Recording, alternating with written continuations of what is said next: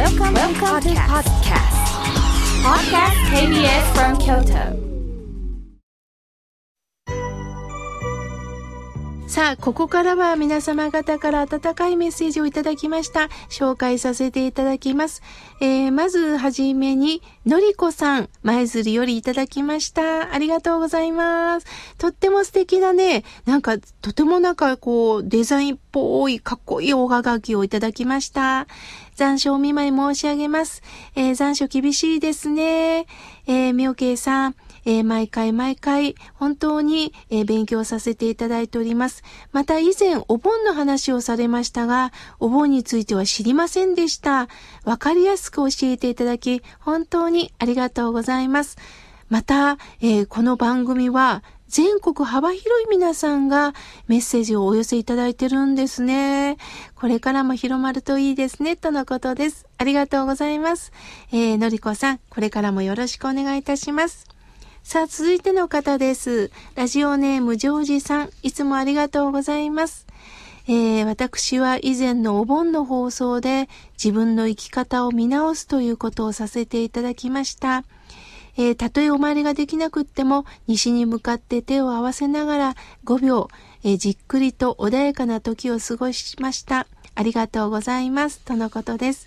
えー、ジョージさんはいつもね、あの、熱心に聞いてくださって、それをまたね、あの、私の法話会などにも来てくださってね、一生懸命ペンに、あの、書き取っておられます。その姿勢に私自身も学びます。ありがとうございます。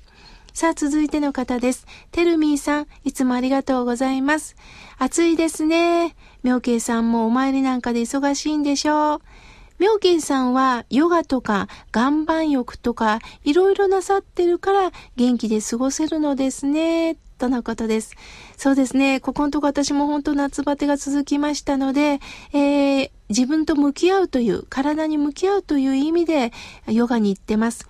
そして、えー、汗を出してもやっぱりね、あの、体の奥底の汗が出せませんので、岩盤浴で流したり、また時間ができた時には、マッサージ、鍼灸に行ったりしています。やはり年齢とともに、あのメンテナンスはね、必要だと思っておりますのでね、やはり体と向き合うようにしております。ありがとうございます。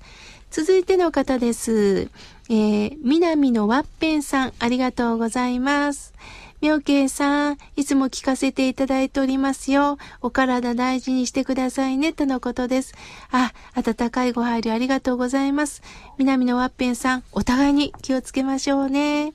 さあ、続いての方です。エベツ、はあ、北海道のエベツより、えー、ラジオネーム、きみまろさんからいただきました。遠いところからありがとうございます。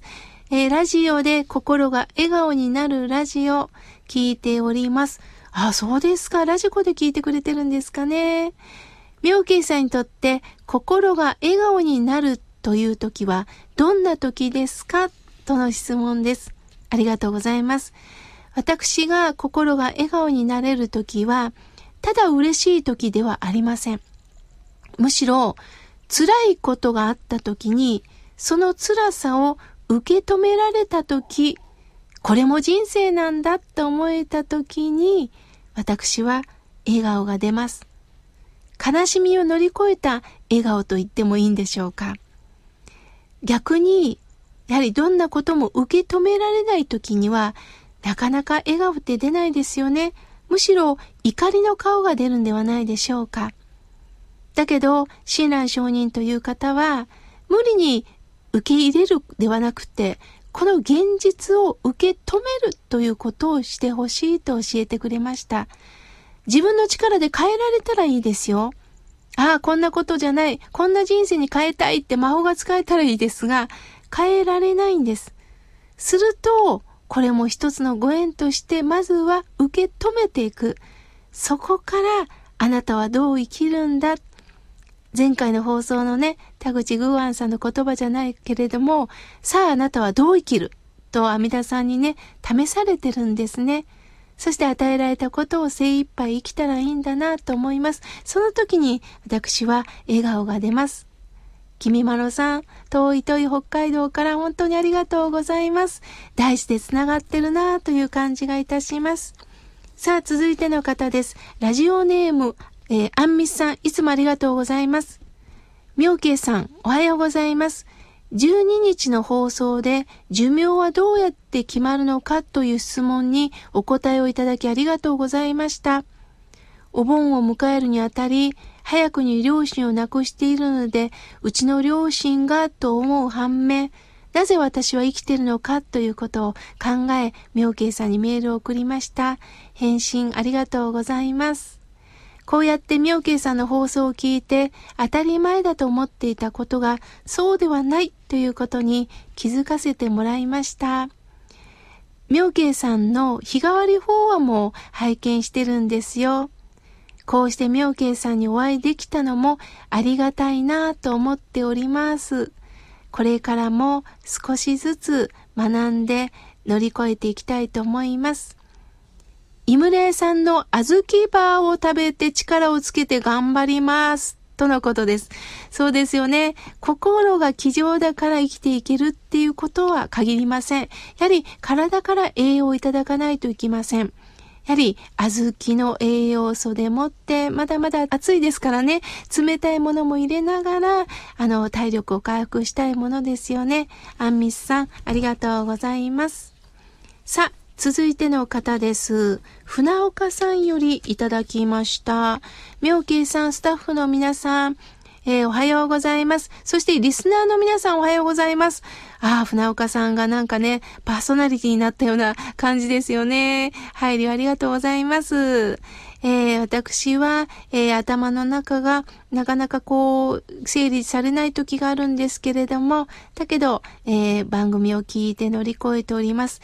えー、イムレのやわもちアイス、抹茶が大好きなんです。これで笑顔を迎えます。とのことです。ありがとうございます。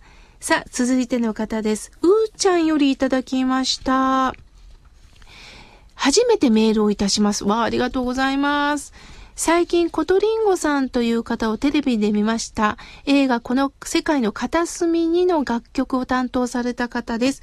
びっくりしたのが、妙慶さんにそっくりなんです。優しい声も似てて、妙慶さんはコトリンゴさんご存知ですか？兄弟ですか？とのことです。